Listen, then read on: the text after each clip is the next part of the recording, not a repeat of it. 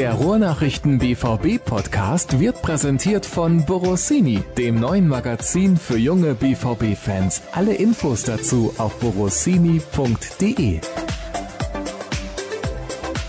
Weißt du, was ich letzte Woche vergessen habe, Dirk? Ich habe überhaupt keine Ahnung, lieber Sascha. Ja gut, das ist ja eigentlich immer so. Schade, war jetzt eine Steilvorlage von mir, ne, für dich. Die habe ich eiskalt ausgenutzt. Aber ich habe tatsächlich vergessen, in der Sendung zu erwähnen, dass es unsere 250. Sendung war. Ich habe ja in der Woche davor gesagt, wir können das nicht groß feiern. Angesichts der Umstände ist natürlich sehr, sehr schade, hätten wir gerne gemacht. Holen wir im Sommer nach. Das hoffe ich, wenn sich die Situation dann beruhigt hat, mit einer großen Feier, weil 250 Sendungen, finde ich, kann man schon mal feiern. Das ist ja jetzt das fünfte Jahr hier bei den Ruhrnachrichten mit dem BVB-Podcast und 250 Folgen ist eine Hausnummer, zumindest meiner Meinung nach, habe ich einfach nicht erwähnt. Eine Sendung komplett ohne Tamtam, -Tam, 250. und vergessen. Wie kann das passieren? Vielleicht wart ihr, das war ja vor dem Mainz-Spiel, ne? Vielleicht wart ihr noch so ein bisschen geflasht von dieser Leistung in Leipzig. Das ist tatsächlich so. Und wenn ich schon vorher anfangen würde aufzuzeichnen und du natürlich auch, weil wir sitzen leider nicht gegenüber, sondern du in Dortmund und ich in Solingen, dann ja, dann hätte ich vielleicht vorher auf die Aufnahmetaste gedrückt und alle Leute hätten gehört, dass du gesagt hast, ah, diese eine gute Halbzeit in Leipzig, das hat nicht ausgereicht, das ist nicht gut genug. So ist es einfach.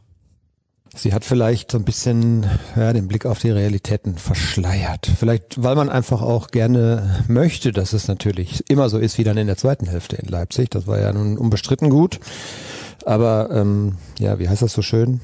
Eine Schwalbe macht noch keinen Sommer oder so. Ja, das ist tatsächlich so. Und ich muss auch sagen, dass natürlich die erste Halbzeit in Leipzig, das sollten wir nicht vergessen, nicht gut war. Zwei Torschüsse Leipzig, keiner bei Borussia Dortmund. Das ist de facto ja keine gute Leistung, wenn du in 45 Minuten nicht einmal aufs Tor schießt. Die zweite Halbzeit war sehr, sehr gut. Wollen wir auch nicht falsch darstellen. Dann gab's dieses Spiel gegen Mainz unentschieden gegen den letzten. Dortmund war aber besser, wollen wir auch nicht vergessen. Dortmund war die bessere Mannschaft, hätte dieses Spiel gewinnen müssen. Ja, also ähm, sie waren zumindest äh, in der ersten Hälfte fand ich sehr griffig. Das kennt man ja auch nicht unbedingt äh, in dieser Saison von dieser Mannschaft. Die hat ja oft dann auch erst Anlaufschwierigkeiten, so wie auch am Dienstag in Leverkusen.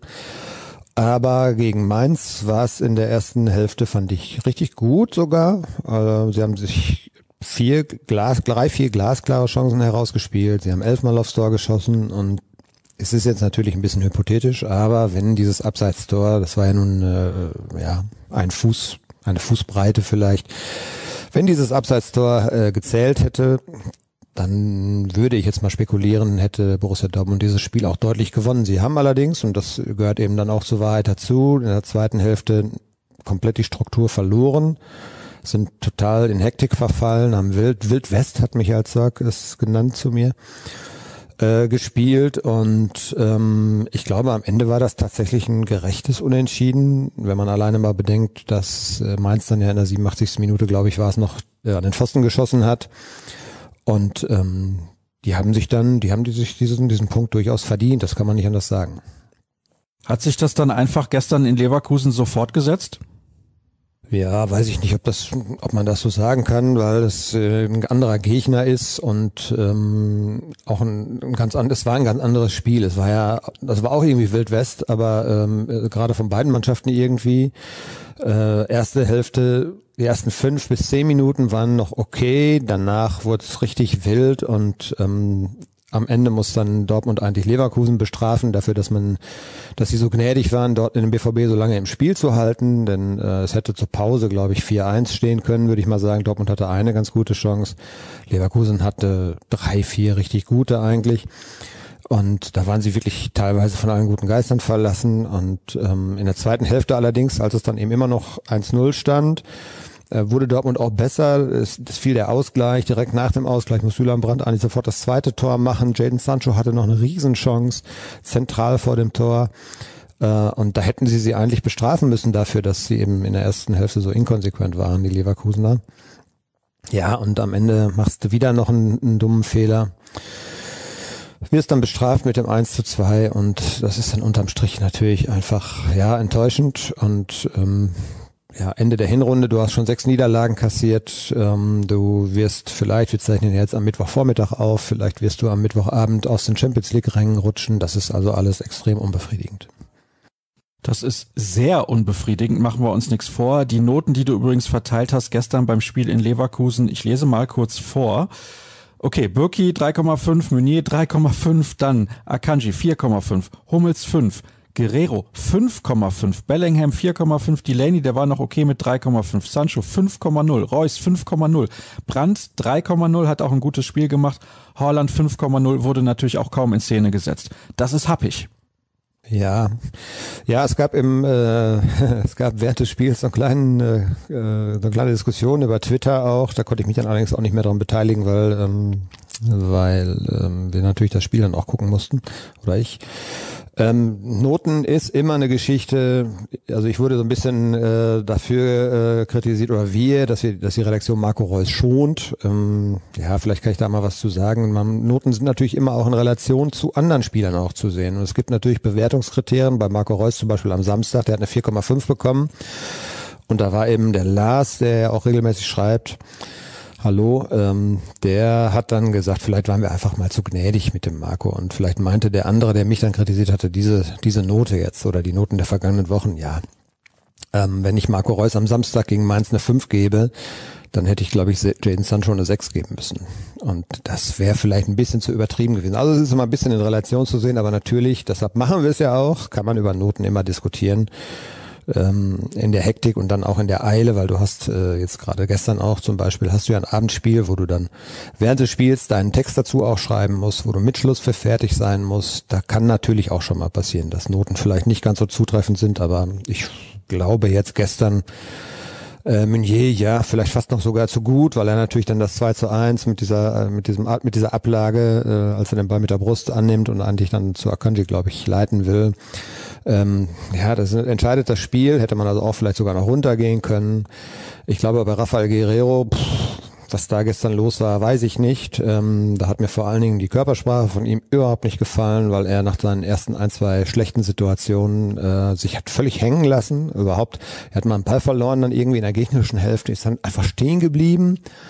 Ähm, das gleiche bei Jaden Sancho und ähm, Marco war dann auch bei allem Bemühen und er hatte ein, zwei ganz gute Szenen, wo, wo Julian Brandt ihn eingesetzt hat, aber ja, dass zum Beispiel Erling Haaland da vorne, glaube ich, wieder nur 15 oder 16 Ballkontakte hatte, ist natürlich auch eine Konsequenz daraus, dass die offensive Reihe hinter ihm es nicht geschafft hat, gestern auch wieder nicht, ihn vernünftig in Szene zu setzen. Er ist dann auf Deutsch gesagt noch die ärmste Sau da, aber ähm, insgesamt war das dann von allen, die da sind, mit Abstrichen von Brand. Brand muss natürlich eigentlich das zweite Tor machen. Da hätte man dann tatsächlich vielleicht sogar auch das noch stärker bewerten müssen und vielleicht noch ein bisschen runtergehen können in der Note. Aber ja, es war auf jeden Fall insgesamt zu wenig von allen und von daher fallen die Noten, glaube ich, auch dementsprechend aus. Du hast einen Kommentar geschrieben zu diesem Spiel und ich lese das mal kurz vor. Das ist die Schlagzeile. Massive BVB-Probleme ist diese Mannschaft falsch zusammengestellt. Die Frage leite ich jetzt einfach mal an dich weiter. Ich, äh, das war ganz lustig. Ich habe den äh, normalerweise, also der Plan war normalerweise so, vielleicht kann ich das mal kurz erzählen, dass äh, ich nach, aus Leverkusen zurückfahre. Beim normalen Spielverlauf hätte ich dann heute Morgen nach dem Frühstück diesen Kommentar geschrieben, der logischerweise dann anders ausgefallen wäre. Wir haben dann halt gestern nach dem Spiel direkt überlegt, ob äh, es Sinn macht, den heute Morgen so früh wie möglich auch den Leuten anzubieten, ähm, angesichts eben des Ergebnisses. Das haben wir dann auch so gemacht. Das heißt, ich habe den heute Nacht, glaube ich, um zwei an den Kollegen Gröger geschickt, der dann äh, heute Morgen auch ein bisschen zeitiger, glaube ich, aufgestanden ist. Und es kam nachher ja eine bei den Hörerfragen, habe ich dann noch gerade eben gesehen, kam tatsächlich eine, eine Frage, ist dieser Kader falsch zusammengestellt? Man kann das diskutieren aus mehreren Gründen, denn ähm, ich habe es ja so formuliert, zum einen hast du sehr, sehr viele Leute in dieser Mannschaft, die extrem gut Fußball spielen können, wenn man sie lässt, die aber Schwierigkeiten kriegen, wenn ihnen einer auf den Füßen steht, wenn sie Gegenwehr verspüren. Ähm, ich finde auch, du hast gerade im offensiven Bereich fürs Gegenpressing, was dann ja wichtig ist, wenn du vorne mal einen Ball verlierst, ähm, hast du einfach zu viele Spieler, die sich Zweikämpfen verweigern. Da fällt mir auf jeden Fall Sancho ein, zum Beispiel vor dem 0 zu 1 gestern, ähm, kann sein Gegenspieler ich weiß nicht, ob es Tapsoba war, in dem Moment ähm, völlig unbedrängt den, den langen Ball von Bürki abfangen, weil er einfach gar nicht mit hochgeht zum Kopfball, weil er sich da wehtun könnte. Das haben wir bei Marco Reus auch schon ein paar Mal erlebt, bei Julian Brandt. Dann springen die sehr schön hoch, wenn äh, da ein Gegenspieler angeflogen kommt, weil sie einfach ein bisschen Angst davor haben, sich auch weh zu tun. Und dann kannst du so ein Gegenpressing natürlich dann auch, wenn du keine Zweikämpfe äh, eingehst oder äh, nur halbherzig eingehst, dann spielst du es eben auch sehr halbherzig. Und ähm, ja, von daher, ich glaube, in diesem Kader könnte es vielleicht einer weniger oder zwei weniger, die super Fußball spielen, aber die dafür ein bisschen Herz ihr Herz in die Hand nehmen und auf dem Platz eben auch nicht klein beigeben, könnte der Kader vertragen. Und dann habe ich ja noch so ein bisschen die Frage auch aufgeworfen. Gestern waren es jetzt nur zwei Spieler unter oder 20 unter 20, ähm, sprich äh, Haaland, Sancho und Bellingham, dann zwei oder drei Spieler, dann hast du noch in der Regel Rainer in der Stammformation wenn du so viele Spieler hast, die unzweifelhaft ja sehr gut sind, die aber eben auch mal schwächere Tage haben, dann ist halt ein Problem, wenn vier von zehn Spielern mal gleichzeitig einen schwachen Tag haben, weil sie einfach noch so jung sind und diese Schwankungen ganz normal sind. Und von daher weiß ich nicht, ob es gut ist, wenn einfach in einer Mannschaft vier von, vier oder fünf von zehn Spielern äh, schon so viel Verantwortung auf die Schultern gelegt wird. Das war so die These, die ich mal aufgestellt habe. Das kann man alles diskutieren.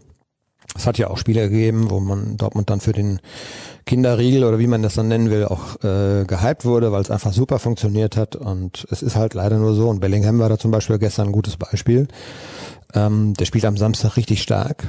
Gestern eben nicht. Das ist auch normal, aber es tut dann halt einer Mannschaft gerade auf so einer zentralen Position auch richtig weh. Delaney hatte richtig die Hände voll zu tun äh, weil eben er teilweise auch Löcher stopfen musste, die sein Nebenmann nicht stopfen konnte an dem Tag. Und ähm, das kann mal ein Problem werden. Von daher äh, ist die Frage nach der Kaderzusammenstellung, glaube ich, schon berechtigt und die wird sich natürlich auch intern gestellt. Man wird natürlich wenn man irgendwann dann im Frühjahr eine Planung macht fürs kommende Jahr oder eben auch eine Analyse macht, äh, was man vielleicht verändern muss personell auch, dann wird man natürlich auch da kritisch hinterfragen, wie man, wie die Einkaufspolitik funktioniert hat. Und ähm, auch wenn Julian Brandt zum Beispiel gestern ja auf dem aufsteigenden Ast war, aber das ist natürlich, der ist deutscher Nationalspieler und ist natürlich immer noch meilenweit von seiner Form entfernt.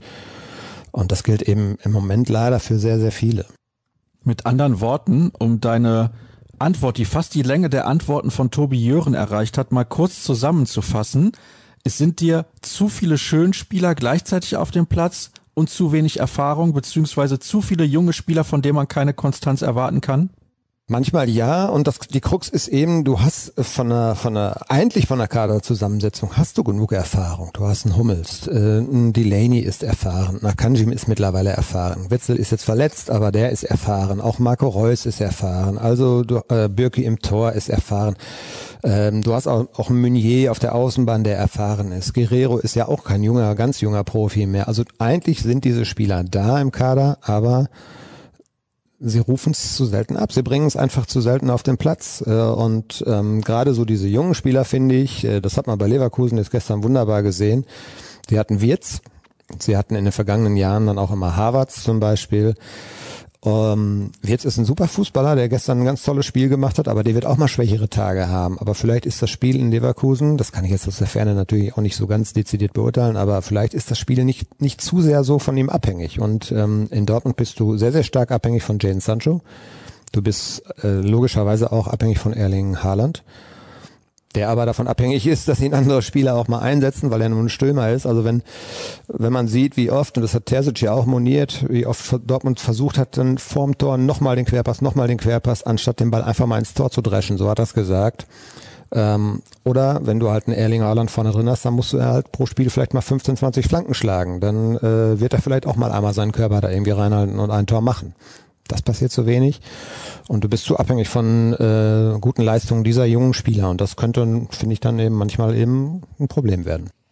Jetzt haben wir gut 15 Minuten gesprochen über Mainz und vor allem Leverkusen. Und ich bin sehr gespannt, wie sich das dann in den nächsten Wochen entwickelt. Wir haben ja jetzt mit Gladbach einen Gegner vor der Brust, also nicht wir, sondern die Mannschaft hat einen Gegner vor der Brust, der auch oberstes Regal ist in der Bundesliga. Also das wird nicht einfach und Dementsprechend, nun ja, darauf schauen wir aber vielleicht noch am Ende der Sendung. Uns haben natürlich etliche Hörerfragen erreicht, wie jede Woche zuletzt. Und da möchte ich mich nochmal ausdrücklich für bedanken.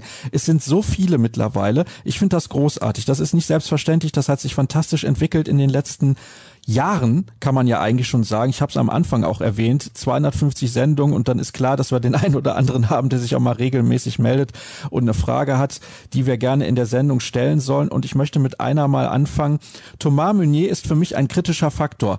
Wäre es nicht überfällig, hier jetzt den Wechsel zu vollziehen? Es gibt Alternativen. Wäre Felix Passlack eventuell sogar eine Option? Warum spielt Felix derzeit generell keine Rolle? Er hat es eigentlich unter Favre gut gemacht. Das ist in in der Tat sehr, sehr interessant, weil Passlack am Anfang der Saison von allen gelobt wurde, inklusive Sportdirektor.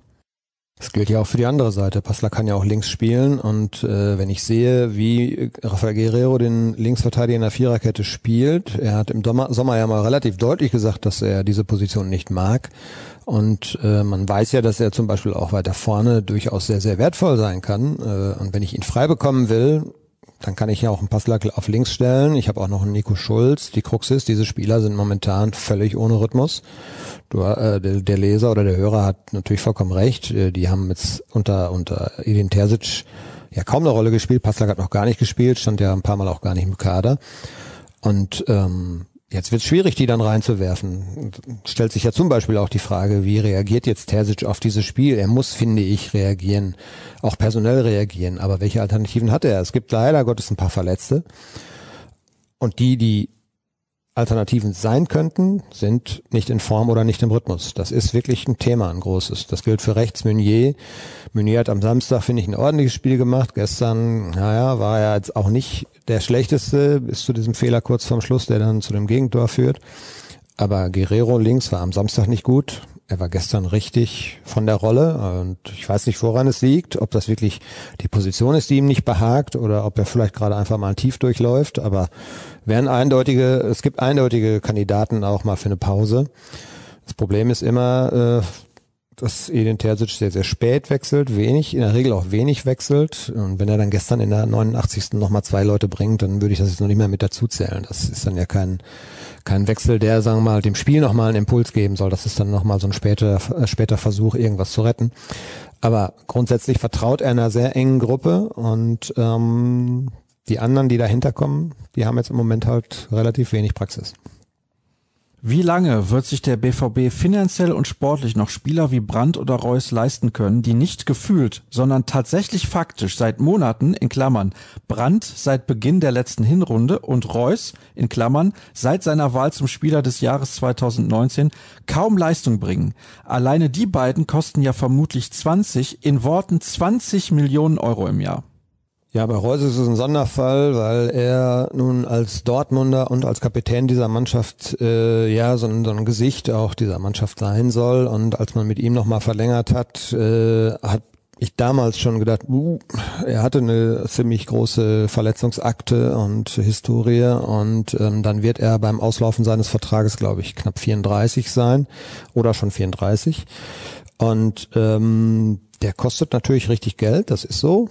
Und der wird wahrscheinlich auch den Verein nicht mehr wechseln. Das ist, das ist das zweite, die zweite Geschichte. Bei Julian Brandt glaube ich, wenn sich das so fortsetzen sollte, ähm, dass man vielleicht dann auch irgendwann, dass er vielleicht auch irgendwann so den, den Drang verspürt, sich was Neues zu suchen, einfach um vielleicht für sich persönlich einfach einen neuen Reiz zu setzen. Keine Ahnung. Ich würde das aber noch nicht so abschreiben, weil im Grunde, ich meine, das, der ist schon ein guter Kicker, ja, aber ähm, der hat halt jetzt schon eine lange Durchstrecke und äh, es ist, glaube ich, ein ebenso langer Weg, um da wieder rauszukommen. Und nicht nur die beiden kosten richtig viel Geld, das ist so. Und wenn Borussia Dortmund die Champions League verpassen sollte, dann wird es richtig schwierig, dieses Niveau zu halten. Es wird, glaube ich, unmöglich, dieses Niveau zu halten. Dann muss man auch Spieler verkaufen. Und ähm, wer dann dazu zählt, das wird man dann sehen. Da gibt es ja auch so um Angebot und Nachfrage. Ja, das ist natürlich aktuell ein ganz besonderes Thema. Da gibt's nicht sehr viele Angebote. Sonst würden einige Spieler, zum Beispiel der Hut, wahrscheinlich schon längst nicht mehr in Dortmund spielen. Was brauche ich, um das alles noch schön saufen zu können? ja. Ich weiß nicht, ob man das tatsächlich noch schön saufen kann. Keine Ahnung. Ich bin jetzt auch nicht so ein großer Alkoholtrinker, aber wahrscheinlich eine ganze Menge davon. Was trinkst du denn, wenn du Alkohol trinkst? Also ich trinke gerne mal so ein Schwarzbier oder ein Hefeweizen oder so, aber ansonsten ähm, bin ich sehr, sehr alkoholfrei unterwegs. Also Radler oder sowas ist eigentlich so das, was ich dann auch noch, äh, was immer so im Sommer ganz gut ist, so als, als Durstlöscher, ohne dass es dann gleich einen so aus den Socken haut. Aber ich trinke sehr, sehr wenig Alkohol. Bei mir wird tatsächlich Bier, äh, wenn ich es dann mal einkaufe oder so, und dann kommen mal irgendwie äh, sechs Wochen keine Leute, wird dann Bier schon mal vielleicht manchmal schlecht. Dieses Naturradler, magst du, das ist ja gerade so in Mode. Ja, ja, nicht, nicht von jeder Sorte, aber kann man ab und zu schon mal ganz gut trinken. Ich frage mich allerdings, wie du das dann erträgst, regelmäßig so intensiv mit dem Gröger zusammenzuarbeiten, wenn du gar keinen Alkohol trinkst. Ja, das ist, man stumpft da ja irgendwann ab. Also, das schluckt man, und dann weiß man, was kommt und dann schluckt man das einfach. Das ist natürlich auch recht. Nächste Hörerfrage. Was würdet ihr konkret mittelfristig machen, wenn ihr beim BVB das Sagen hättet? Und warum geht ihr mit dem, das ist natürlich interessant, und warum geht ihr mit dem Duo Misslintat Rose in die neue Saison? oh. ja, Misslintat hat ja gerade erst verlängert in Stuttgart. Ich glaube, dazu wird es nicht kommen. Ähm, Marco Rose deuten ja die Anzeichen auch hin, darauf hin, dass es, äh, wenn das, wenn er das möchte, dass es dann ernst werden könnte. Ähm, warum, warum wir mit den Verantwortlichen so pflegeleicht umgehen? Oder was war der erste Teil der Frage? Jetzt muss ich gerade nochmal hochscrollen, weil da hatte ich schon runtergescrollt. Was würdet ihr konkret mittelfristig machen, wenn ihr beim BVB das Sagen hättet?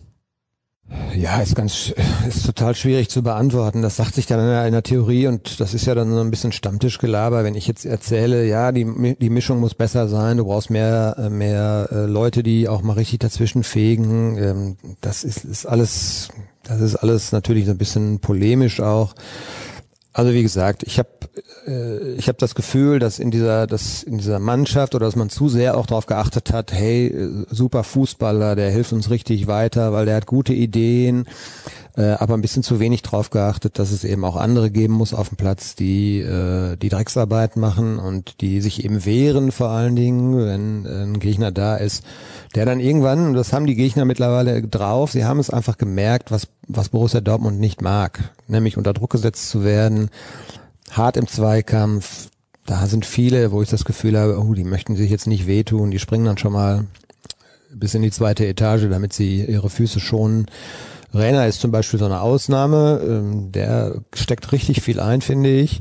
Aber das gilt eben nicht so für andere, weil die einfach ähm, diesen Situationen oft manchmal auch einfach aus dem Weg gehen. Wenn, wenn du nur mal zum Beispiel dieses Foul Bailey an Hummels, wo Bailey ja selber eigentlich auch noch sogar ein bisschen von Hummels gefault wird, aber trotzdem geht der Bailey obwohl er merkt, dass er noch nicht mehr richtig drankommt. Der geht da richtig, war es Bailey oder Diaby, weiß ich gar nicht, ist ja auch egal, aber ich, ich glaube, ihr wisst, welche Szene ich meine ähm, da geht er nochmal richtig hinterher und steckt dafür richtig ein. Aber er tut's.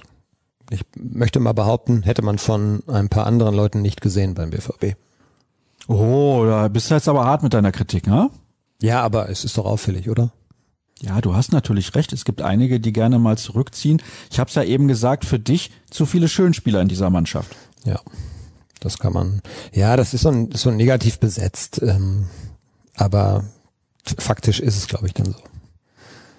So, dann machen wir weiter mit der nächsten Hörerfrage. Muss ich mal gucken, was machen wir denn hier? Was machen wir denn hier? Ich möchte eine Medienkritik äußern. Warum wurde das 1 zu 1 gegen Mainz als Blamage tituliert? Das war mal wieder keine Topleistung, aber warum wird nach der ersten Halbzeit so getan, als wäre man chancenlos gewesen? Gilt auch für euch nur Clickbaiting? Nein, also das kann ich für uns tatsächlich ausschließen.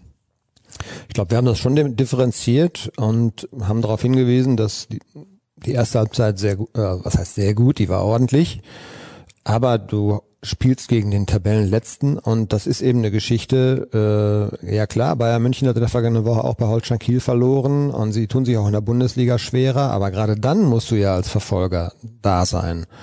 Und ähm, du darfst gegen Mainz, Punkt, dabei bleibe ich auch, du darfst nicht eins zu eins spielen. Egal wie, wie, wie schlecht dein Tag ist. Du musst als Spitzenmannschaft in der Fußball-Bundesliga, die du sein willst und äh, die du ja von deinen ganzen Strukturen auch eigentlich bist, und den Kosten vor allen Dingen auch, ähm, darfst du nicht gegen Mainz 05 zu Hause zwei Punkte abgeben. Das darfst du nicht machen, weil dann setzt du dich so unter Druck und man sieht ja, wo, was dann, was dann jetzt dabei rauskommt. Du kannst ja in Leverkusen immer mal ein Spiel verlieren, aber das tut doppelt weh, wenn du vorher gegen Mainz nicht gewinnst. Nächste Frage. Habt ihr Informationen über den Vertrag zum Beispiel von Brandt? Ist sein Gehalt vielleicht nach Minuten gestaffelt? Nach dem Mainz-Spiel sagte Terzic, dass Brandt ab der 70. Minute gut, präsent und griffig war. Ich dachte ja immer, die Spieler müssen ab der ersten Minute gut sein. Vermutlich naiv von mir.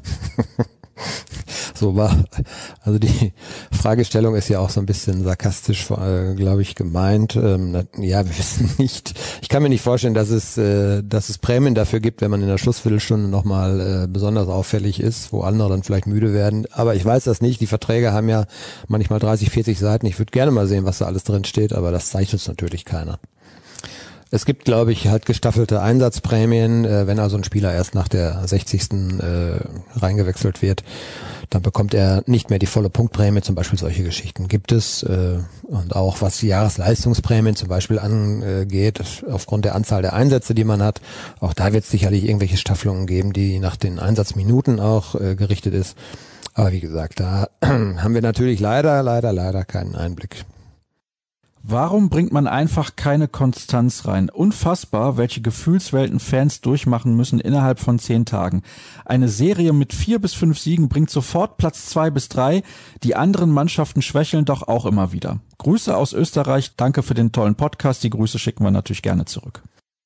Ja, der Analyse können wir ja können wir ja folgen. Über die Gründe rätselt jeder. Ich habe äh, nach dem Mainz-Spiel noch mit einem relativ gut gelaunten Michael Zorke sogar gesprochen und habe ihm genau diese Frage gestellt. Wissen Sie eigentlich oder äh, kann man das überhaupt ergründen? Ist das eine Geschichte, die man pff, durch äh, Mentaltraining, durch ich weiß nicht, durch durch äh, Trainingsformen auf dem Platz vielleicht äh, steuern kann? Also es ist ein großes Rätsel. Es ist allerdings jetzt keine Geschichte, die sich leider Gottes erledigt hat durch den Trainerwechsel von Favre auf Terzic. Das musste der Edin dann gestern und auch am Samstag äh, schmerzvoll auch erfahren. Und ähm, das, wir kennen es ja seit Jahren, aber warum? Schwer zu sagen. Wirklich schwer zu sagen. Ich glaube, es ist die absolute Fokussierung die gibt's aber tatsächlich in der Bundesliga eigentlich fast nur bei einem Verein. So ehrlich muss man dann sein. Alle anderen schwanken. Auch, Lever, äh, auch Leipzig hatte jetzt wieder eine Schwächephase so ein bisschen hinter sich, wie immer eigentlich so zu Beginn der Rückrunde. Äh, Leverkusen hat es gerade hinter sich, die Schwächeperiode. Die haben jetzt gestern mal wieder aufatmen dürfen. Ähm, ja, auch Gladbach spielt ja jetzt nicht so konstant, um ganz oben rein zu äh, rauschen. Es ist eigentlich, äh, wenn man das dann tatsächlich sieht, immer Borussia Dortmund, denen man zutraut und von denen man erwartet, dass sie den Bayern ernsthaft Paroli bieten können. Aber auch die haben eben diese Probleme und von daher reicht es eben auch dann beständig leider nicht. Wird Horland über den Sommer hinaus in Dortmund bleiben? Eure Einschätzung wäre interessant. Ja, dann kommt sie jetzt von Dirk Krampe.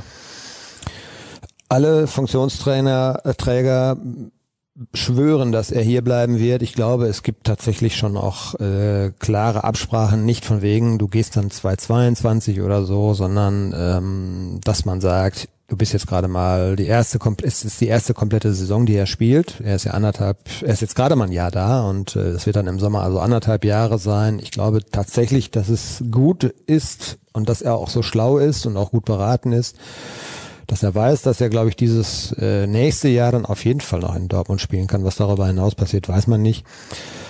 Ich weiß nicht, inwieweit sich die Situation ändern könnte, wenn es ein Mega-Angebot geben wird und äh, Borussia Dortmund zum Beispiel die Champions League verpasst und dieses Mega-Angebot für Sancho zum Beispiel aufgrund einer schlechten Saison von ihm nicht mehr kommt. Weiß nicht, ob man dann tatsächlich, das ist noch ein bisschen weit weg, das kann man, glaube ich, jetzt seriös nicht beantworten. Aber äh, wenn ich so einen Quatsch da höre, es, es gibt schon Absprachen mit Chelsea und so weiter, also würde ich, würde ich jetzt erstmal nicht von ausgehen. Zumindest nicht für den Sommer. Also ich glaube eigentlich Stand jetzt äh, und Borussia Dortmund erreicht die Champions League, wird er in der kommenden Saison in Dortmund spielen. Alles sehr frustrierend, schreibt der nächste Hörer. Trotzdem sehe ich nicht alles schlecht. Mich würde diesmal oder in einer der nächsten Folgen eine ausführliche Fehleranalyse an drei, vier Beispielszenen zum Defensivverhalten interessieren. Vielleicht wäre dazu auch eine Sonderfolge mit Konstantin Eckner interessant. Aktuell keine Sonderfolgen geplant aus dem einfachen Grund, es läuft noch die Handball-WM. Das wird schwer. Im Februar könnte das eventuell wieder möglich sein, aber Jetzt wurden ja gerade die Maßnahmen bis zum 14. Februar verlängert. Deswegen sehe ich das auch als schwierig an, aber ist nicht so, dass wir das nicht in Planung hätten. Da kümmere ich mich dann drum, wenn es die Umstände wieder zulassen. Sicher, dass Zorg doch noch eine Saison dranhängt, sieht momentan eher aus wie ein Scherbenhaufen. Glaube nicht, dass Zorg so abtreten möchte. Ja gut, aber das würde ja dafür sprechen, dass er das dann tatsächlich auch noch macht, dass er noch ein Jahr bleibt. Also ich glaube, das ist so jetzt vereinbart. Ja, also wenn das jetzt komplett den Bach runtergehen würde, weiß ich nicht, ob man dann äh, vielleicht sagt, okay, wir machen nicht den Schnitt nicht nur in der Mannschaft, sondern müssen jetzt einfach mal insgesamt äh, was verändern. Aber das ist, glaube ich, total weit hergeholt. Also im Moment gehen alle davon aus, dass er die kommende Saison noch durchzieht, bis dann Corona hoffentlich tatsächlich erledigt sein wird und man hoffentlich ab dem Sommer dann ein ganz normales Fußballjahr auch haben wird. Ähm, da spricht im Moment eigentlich wenig gegen. Terzic hat wohl die Mentalität teilweise in Frage gestellt. Wenn schon der Trainer das als Problem sieht, sitzen die Probleme noch tiefer als sportlich erkennbar. Offenbarungseid vom Management? Ja, also ich glaube nicht, dass sie äh, auch unter Lucien Favre das Thema nicht thematisiert haben. Sie haben es vielleicht nicht öffentlich so formuliert. Und das, was er da gestern gesagt hat, fand ich in so in der Deutlichkeit erstens alles zutreffend, komplett richtig. Ja, zum einen dieses, diese Körpersprache der ersten Hälfte bei einigen Spielern, äh, zum zweiten eben dieses verschnörkelte Fußballspielen, weil du kannst dieses Spiel ja am Ende tatsächlich 2-3-1 gewinnen und dann sagen alle, ja gut, die erste Halbzeit war nicht gut, aber ist egal, am Ende zählen die drei Punkte. Er hat die beiden wunden Punkte hat er, finde ich, ganz, ganz äh, konkret eben thematisiert. Das ist ein bisschen überraschend. Ich finde es sehr wohltuend. Ähm, aber man ändert sowas natürlich auch jetzt nicht äh, innerhalb von fünf Wochen. Das äh, musste er jetzt, glaube ich, auch schmerzvoll erfahren. Und von daher, der, dieser Effekt des Trainerwechsels, der ist jetzt durch zwei Spiele in ein paar Tagen, der ist natürlich jetzt ein bisschen verpufft. Und die Bilanz bei ihm, ich glaube drei Siege, zwei Niederlagen, ein Unentschieden, ist relativ ernüchternd. Ne? Das ist nicht der Anspruch von Borussia Dortmund. Aber daran sieht man eben, dass es nicht immer mit einem Trainerwechsel auch getan ist. Ralf Hasenhüttel wurde zuletzt schon genannt. Würde nicht auch ein Erik Ten Haag sehr gut zum BVB und seinen Ansprüchen passen? Naja, der hat natürlich im Prinzip keine Bundesliga-Erfahrung. Ich meine, er wäre ja mal Co-Trainer bei den Bayern gewesen. Ja, es gibt ja einige Namen. Hasenhüttel äh, war ja in einer der vorherigen Sendungen, wo ich ja auch bei war, glaube ich, schon mal Thema. Ähm, ich glaube, kann man ganz abkürzen. Sie werden einige Namen in die Mitte geworfen haben und ähm, alles, was wir wissen, deutet darauf hin, dass sie sich äh, auf Marco Rose fixiert haben. Ähm, und ich glaube tatsächlich, äh, auch in Gladbach, was man so hört, gehen schon einige davon aus, dass der, dass der Trainer im Sommer weg sein wird. Also wenn er das Signal gibt, wenn der BVB sich mit Borussia Mönchengladbach eben auch über eine Ablöse, die zu zahlen ist, einigt, dann glaube ich, wird es doch eher in Richtung Rose gehen. Dass andere Kandidaten auch thematisiert worden sind bei der Findungs, äh, in der Findungsphase, das ist ja logisch. Warum ist Meunier auch unter Terzic weiterhin unumstritten als Stammspieler gesetzt, obwohl er in jedem Spiel entscheidend an den Gegentoren beteiligt ist? Entweder durch hanebüchende Ballverluste oder durch schlechtes Stellungsspiel.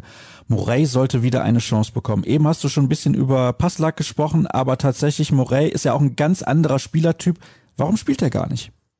Wir können leider Gottes, äh, also ich kann jetzt nicht hergehen fundiert und sagen, äh, Morey ist Trainingsweltmeister und ähm, der macht da so einen starken Eindruck. Ich kann nicht verstehen, warum der Edin den nicht bringt. Können wir leider nicht sagen, weil wir maximal einmal in der Woche ein Training sehen und in diesen Einheiten passiert nicht das Entscheidende für das kommende Spiel. Das kann man auch mal verraten. Also der Verein ähm, macht das wie alle anderen, glaube ich, auch, äh, dass man da schon ziemlich äh, sich nicht in die Karten schauen lassen will. Von daher seriös kann man das nicht sagen. Ähm, ja, ich bin immer ein bisschen vorsichtig. Also die sind ja alle nicht, äh, die Trainer sind ja alle nicht blind. Die, die stellen jetzt auch nicht nach äh, Sympathie auf. Das habe ich, glaube ich, auch schon mal früher irgendwann gesagt. Die sind halt tatsächlich der Meinung, diese Spieler sind, bieten derzeit, und so hat's Terzic ja am Anfang auch mal irgendwann so tatsächlich auch ganz klar so formuliert, man wählt die Spieler aus, äh, mit denen man glaubt, den größtmöglichen Erfolg zu erringen zu können. Und ich habe es eben schon gesagt, äh, ich finde, die Zeit ist auf jeden Fall reif, um auch mal was zu verändern, personell, um auch ein Zeichen zu setzen, weil er ist dann schon ziemlich regelmäßig auch von einigen enttäuscht worden. Letzte Woche noch vieles positiv, jetzt scheint alles negativ. Wie ordnet ihr die aktuelle Form ein und was erwartet ihr noch in dieser Saison? Ja, das habe ich eben, äh, als ich mit äh, unserem CVD sprach und wir so ein bisschen über Themen heute Morgen diskutierten, haben wir natürlich auch gesagt, das ist immer sehr schnell, man ist immer sehr schnell bei der Hand, so die Extreme dann eben äh, in die Extreme zu verfallen. Äh, Leipzig war jetzt tatsächlich Ich fand erste Halbzeit nicht schlecht, weil es war nicht gefragt, dass man da äh, das Spiel kontrolliert und äh, fünfmal aufs Tor schießt, sondern es war erstmal gefragt, da äh, zu zeigen, wir lassen uns heute nicht klein kriegen. Das haben sie gut gemacht. Von daher fand ich Leipzig jetzt insgesamt auch ein äh, sehr, sehr ordentliches Spiel, auch über 90 Minuten sogar. Wobei natürlich spielerisch in der ersten Hälfte nicht viel ging, aber wie gesagt, es war nicht unbedingt gefragt, aber man hat so ein bisschen dann einfach auch den Wunsch, es ist glaube ich so der geheime Wunsch, dann, ja, jetzt haben sie es endlich begriffen, jetzt platzt der Knoten und jetzt gucken wir einfach nach oben. Und ja, dann gibt's eben die Rückschläge und ähm, da verfällt man natürlich dann auch sehr schnell in Extreme. Das ist tatsächlich manchmal vielleicht so, da, weil einfach die Erwartungshaltung an diese Mannschaft eine andere ist, äh, die aufgrund der Personaldecke, die man zur Verfügung hat, äh, weil man dann auch oft genug schon gesehen hat, wie die spielen können. Und dann rätselt man eben, warum kriegen sie es dann auch nicht ansatzweise manchmal so hin. Die Ausschläge sind halt auch sehr, sehr oft extrem. Also ich wüsste jetzt gar nicht, lass mich mal überlegen, welches Spiel war denn jetzt, wo du, wo du nachher sagst, ja, okay, das war jetzt nichts Berauschendes, aber sie haben es irgendwie nach Hause geschaukelt. Ja, Wolfsburg vielleicht, Wolfsburg aber eigentlich auch nicht so schlecht. Aber die, die Mannschaft hat, finde ich, immer oder sehr häufig extreme Ausschläge in beide Richtungen. Also dann ist Leipzig sehr, sehr gut, das Spiel. Dann ist Mainz äh, nur 45 Minuten gut. Gestern fand ich es insgesamt einfach deutlich zu wenig. Der Sommer wird meiner Meinung nach entscheidend für den weiteren Verlauf des Vereins sein. Man nimmt einiges für Spieler wie Sancho ein. Wenn das Geld nicht klug investiert wird und wieder zu viel Geld im Mittelmaß investiert wird, landet der BVB genau dort.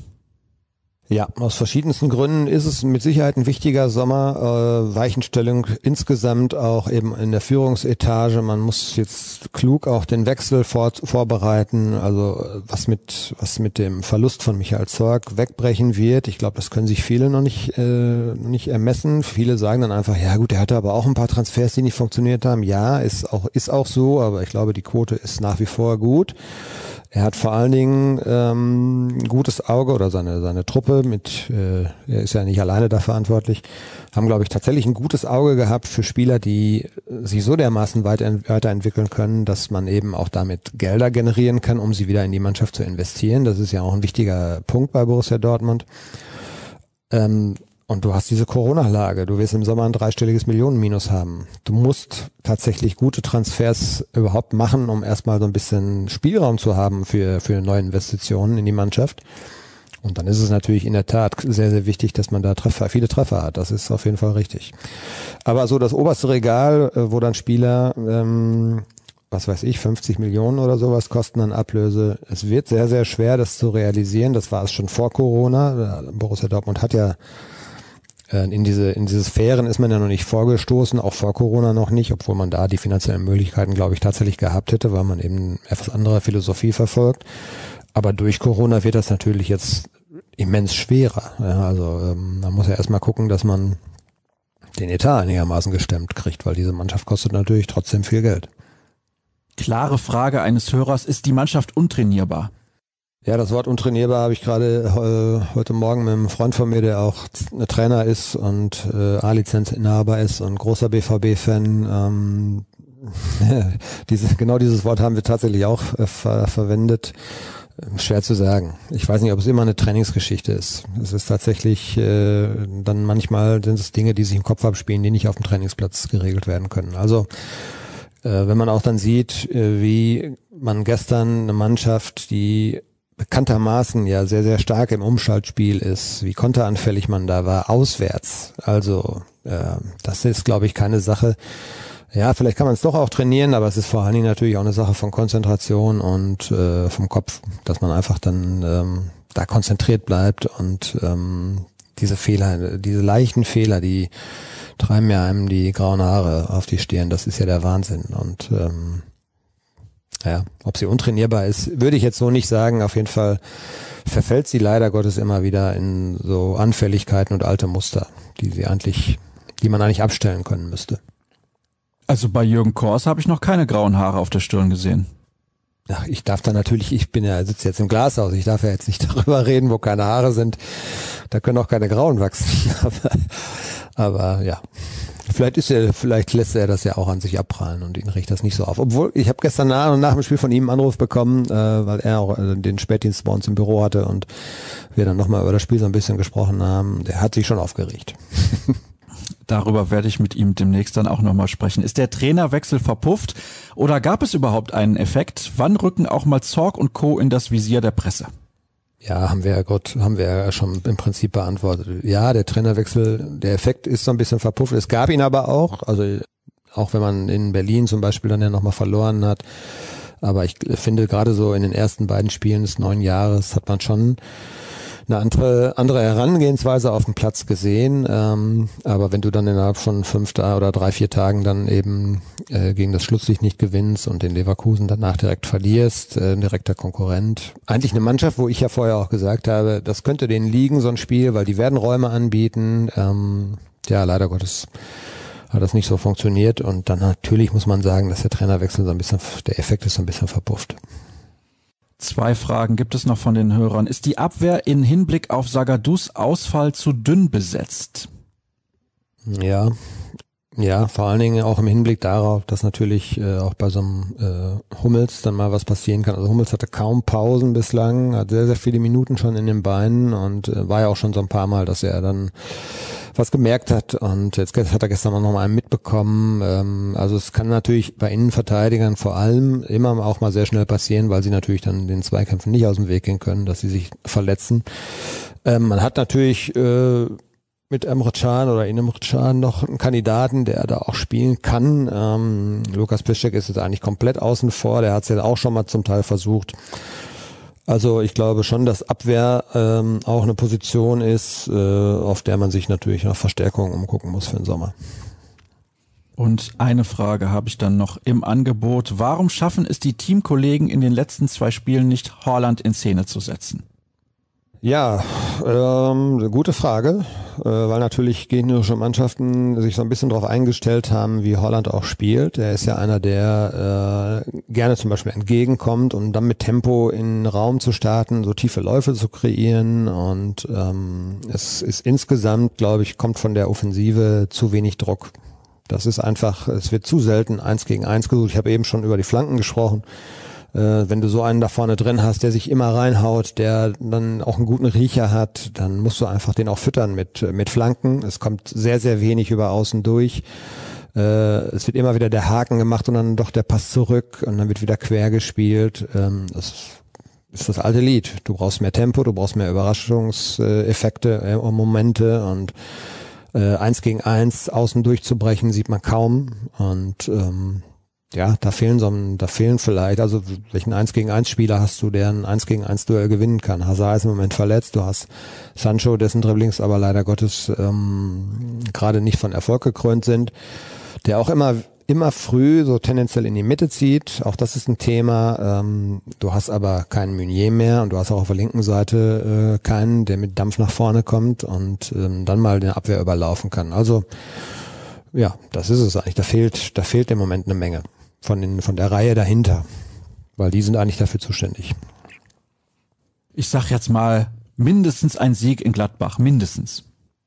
Muss her, meinst du? Ja, natürlich, klar. Also wenn du jetzt äh, eben schon gesagt, wir, wir zeichnen Mittwochvormittag auf. Es kann sein, dass Mittwochabend Borussia Dortmund nicht mehr in den Champions League Rängen steht und es wäre natürlich auch eine Tendenz, die dann äh, sich verfestigt, wo du, wo du dann natürlich auch Auswirkungen innerhalb der Mannschaft spüren wirst, wenn du jetzt Freitag in äh, Gladbach tatsächlich gewinnen solltest. Ja, dann kriegt die Mannschaft ja nochmal einen neuen Schub, dann spürst du, okay, es funktioniert wieder, wir haben jetzt zweimal vielleicht nicht ganz das abgerufen, was wir können, aber es geht wieder, es geht noch. Gewinnst du in Gladbach auch nicht. Ja, dann wird sich das natürlich irgendwann äh, auch auswirken, auch auf, auf die Psyche und auf die insgesamt auf die Stimmung, die ist ohnehin natürlich jetzt nicht mehr gut, das ist ja klar. Und äh, von daher ist Gladbach eminent wichtig. War's das? Sind wir durch? Musst du sagen, ich kann gerne noch weiter erzählen. Ich habe ja dann mich doch ein bisschen bemüht, nicht den Jören zu machen und jetzt sind wir bei, ich glaube, 45 Minuten. Ja, 45 Minuten ist in Ordnung, oder? Bei den Leistungen, die der BVB momentan zeigt, weiß ich nicht, ob die Hörer noch mehr hören wollen. Wir könnten natürlich jetzt noch mal zeigen, dass wir in der zweiten Hälfte genauso stark sind, dass wir diese Schwankungen nicht haben. Dann artet es natürlich komplett aus und wir haben eine anderthalbstündige Sendung, Minimum. Ja. ja, sollten wir dann vielleicht mal uns für eine Saisonbilanz oder sowas äh, zurückhalten. Das machen wir dann natürlich im Sommer ganz ausführlich. Im Sommer machen wir so viel. Im Sommer wird alles besser, oder? Ja, es hoffen ja, glaube ich, alle. Also ich, ja, man merkt jetzt, glaube ich, tatsächlich, äh, also ich, ich kenne keinen, der nicht merkt, dass es jetzt im, im zweiten Lockdown da ein bisschen mehr auch an die Nerven geht. Ich glaube, äh, im vergangenen Jahr hat man relativ schnell den Frühling gehabt und hat dann gemerkt, Zahlen gehen runter und hat eine Perspektive gesehen. Und im Moment hast du das Gefühl, ja, diese Perspektive ist irgendwie noch nicht in Sicht und äh, Zahlen sinken nur sehr, sehr langsam und man liest jeden Tag wieder von irgendwelchen Verrückten, die dann trotzdem meinten, mit 30 Leuten eine Fete feiern zu müssen. Leider auch Bundesliga-Profis. Und das ist immer frustrierend, weil man so das Gefühl hat, die Bereitschaft, äh, äh, sich daran zu halten, äh, die sinkt irgendwie stetig. Und alle haben jetzt wahrscheinlich gedacht, okay, jetzt fangen wir an zu impfen und dann ist es ganz schnell vergessen, das Thema. Aber auch da zeigt sich ja, dass es einfach noch ein bisschen dauern wird. Von daher durchhalten. Das waren aber nur 23 Leute, nicht 30, habe ich gelesen. Ja, von mir aus. Das macht's nicht besser. Jetzt bist du aber wieder überkritisch. ja. Und bei dem Thema bin ich wirklich manchmal fassungslos und von daher bin ich da auch vielleicht überkritisch. Da bist du nicht der Einzige, der fassungslos ist. Ich war gestern übrigens auch fassungslos, weil Deutschland gegen Ungarn in der letzten Sekunde verloren hat bei der Handball-WM. Aber egal, wir wollen nicht abschweifen. Herzlichen Dank, Dirk, an dich und natürlich herzlichen Dank auch an euch, liebe Hörer. Das war's mit Folge 251 des BVB-Podcasts der Ruhrnachrichten. Dieses Mal habe ich mich an die Episodennummer erinnert. Das soll's also gewesen sein. Ruhrnachrichten.de, Twitter, at rnbvb, at Dirk Rampe, at Sascha Staat. Dort könnt ihr gerne vorbeischauen und nächste Woche wieder reinhören und natürlich auch morgen früh wieder bei BVB Kompakt um 6.30 Uhr mit allen wichtigen Informationen des Tages rund um Schwarz-Gelb. Schön, dass ihr mit dabei gewesen seid. Bis nächste Woche. Tschüss. Tschüss zusammen.